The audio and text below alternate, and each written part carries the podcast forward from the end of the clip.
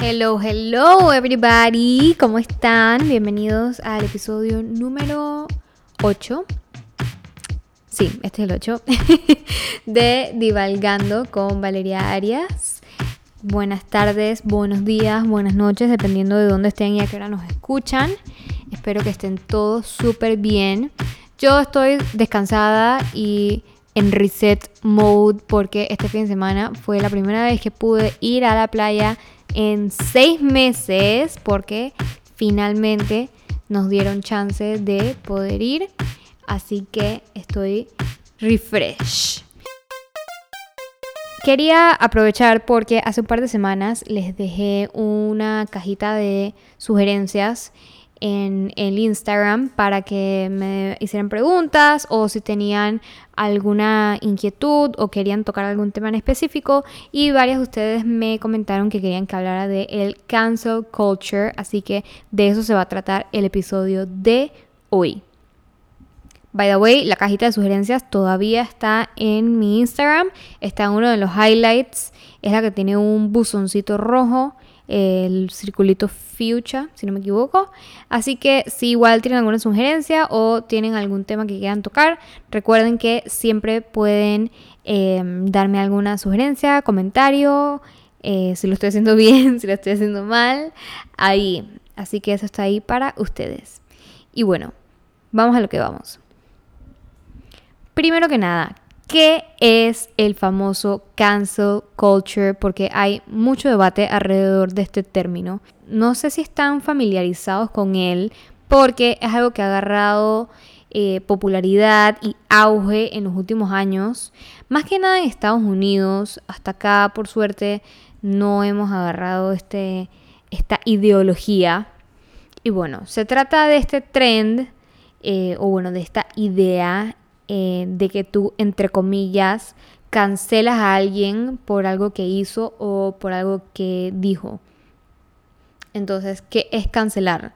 Eh, lo dejas de seguir en redes sociales, hacen como este boicot, eh, le empiezan a, escribir comentarios negativos en, en, sus Instagrams o en sus redes o em, hay, de todo. O sea, hay gente que llama a las oficinas de las personas cuando son simples mortales, porque también han atacado a simples mortales y piden que los despidan, le escriben a las marcas para que dejen de asociarse con ellos y, rompan sus contratos.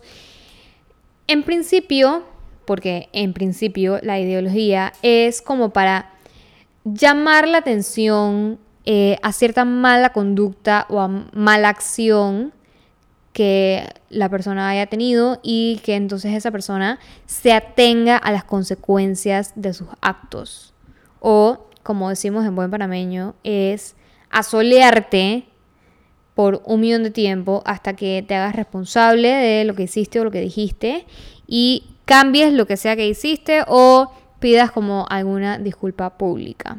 En principio, eso supuestamente es lo que es este famoso cancel culture o bueno, la idea de lo que supuestamente es. Entonces, suena como algo razonable, ¿no? O sea, yo pensaría, digo, la cagaste, entonces pide perdón, pues. Pero, como hemos estado viendo, ese no es necesariamente el caso porque ya para estas personas que participan de esta cultura, pedir perdón o arreglar lo que hiciste no es suficiente. Estuve leyendo un par de artículos, en, especial uno de la revista The Insider, em, que habla mucho de, de, y explica mucho de lo que es este cancel culture. Y lo que ellos dicen es que más o menos la primera vez que supimos algo parecido a esto fue más o menos como en el 2017 o sea que es algo bastante nuevo. O sea, tiene de milagro tres añitos.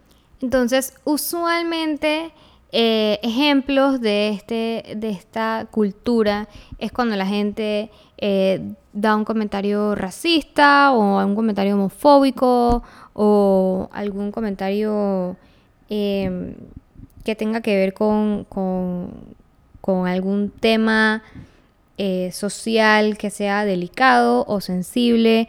Hay muchísimos actores que han sido entonces, entre comillas, cancelled, pues han sido despedidos de sus trabajos, eh, hay marcas que han cortado palitos con ellos, Este, hay películas que han literalmente salido del, del aire porque cuando las hicieron obviamente no tomaron en cuenta que tenían temas de racismo y pues las han quitado, o sea, han habido miles de cosas que se han cambiado y se han reformado por el cancel culture. Y aquí es donde viene el debate. ¿Por qué? Una cosa es llamarte la atención eh, y que tú te hagas responsable por lo que hiciste y te atengas las consecuencias. Y otra muy diferente es la gente que agarra este, esta excusa del cancel culture para hacer un cyberbullying espantoso y cancelar a gente sin tener todos los facts. O sea, empezar a esta masa de, odio contra personas que supuestamente hicieron o dijeron algo. Porque así como hay gente que obviamente sí eh, comete estos actos que tienen que ser llamados a capítulo por la justicia o por sus jefes o lo que sea, no por la masa de vigilantes que hay en social media. Hay gente que ha sufrido de este cancel culture por una equivocación, por algo que fue sacado de contexto, por algo que a lo mejor dijeron X cantidad de años atrás porque no estaban suficientemente educados en el tema como para know better.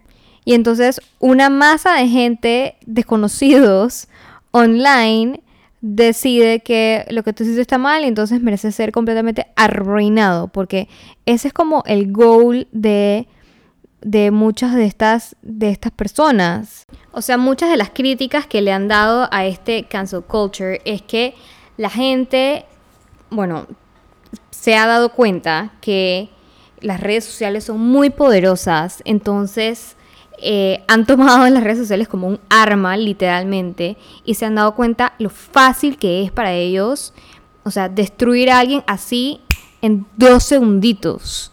Entonces, las críticas son de que la gente se ha vuelto muy unforgiving y cualquier mini cosita la han agarrado como una excusa para participar de este, eh, de este cyberbullying o de este atacamiento o de este shaming a la gente.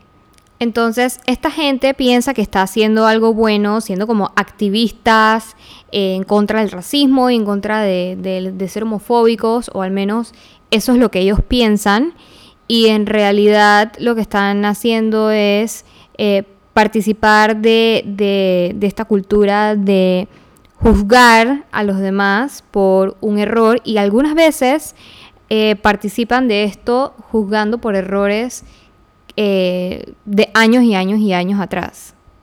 Otra cosa que dicen los expertos es que se ha vuelto como tan fácil para la gente este tema del cancel culture que lo hacen literalmente con cualquier persona que ellos eh, no estén de acuerdo. O sea, cualquier comentario que ellos no estén de acuerdo, ya automáticamente eh, estás cancelled.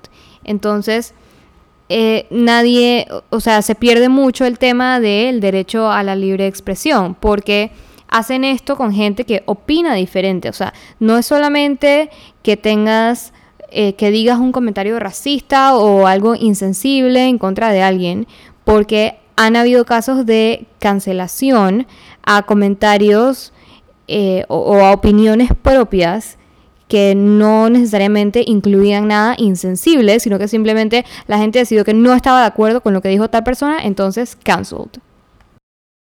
Ahora, yo me pregunto, ¿cuántas de esas personas que participan de, este odio eh, eh, en redes pueden en verdad decir, yo soy una persona perfecta, yo nunca me he equivocado, yo nunca he puesto un tweet que se pueda malinterpretar de alguna manera, yo nunca, no sé, tuve algún cultural appropriation, famoso cultural appropriation que que, no sé, hice un signo de paz y entonces la gente cree que eso es japonés y solo los japoneses pueden hacerlo y entonces por eso te caen encima. Por ejemplo, porque son ejemplos, es un ejemplo bien tonto, pero así hay ejemplos y hay, hay versiones de gente que ha sufrido de este cancel culture por algo así tan que uno pensaría que es algo como tan tonto, pues. esta es mi opinión súper personal, así que no me vayan a caso a mí ahora. Pero yo creo que este mundo en verdad ya tiene suficiente odio como para que estemos echándole leña al fuego. O sea, hay algún famoso o algún mortal que conozcas que hizo algo que te molestó, entonces simplemente deja de seguirlo o no le des like. O sea, no, no hay por qué insultarlo ni buscar que se quede sin trabajo ni nada por el estilo por algo que hizo o dijo o, o bueno, se equivocó. Nunca, nunca, nunca está bien avergonzar a nadie, ni públicamente ni en privado. Así que les recomiendo que no contribuyan a esta generación de odio, no participen de este caso culture y no se olviden de que del otro lado de la pantalla existe un ser humano que igual que tú se equivoca. Obviamente hay errores y hay errores, pero bueno, no participes de generar más odio en el mundo. Y bueno, este capítulo fue un poco más informativo que los demás, pero bueno, igual espero que les haya gustado. Recuerden seguirnos en Instagram, arroba divalgandopty y darnos follow en Spotify para que no se pierdan ni un episodio. Bye.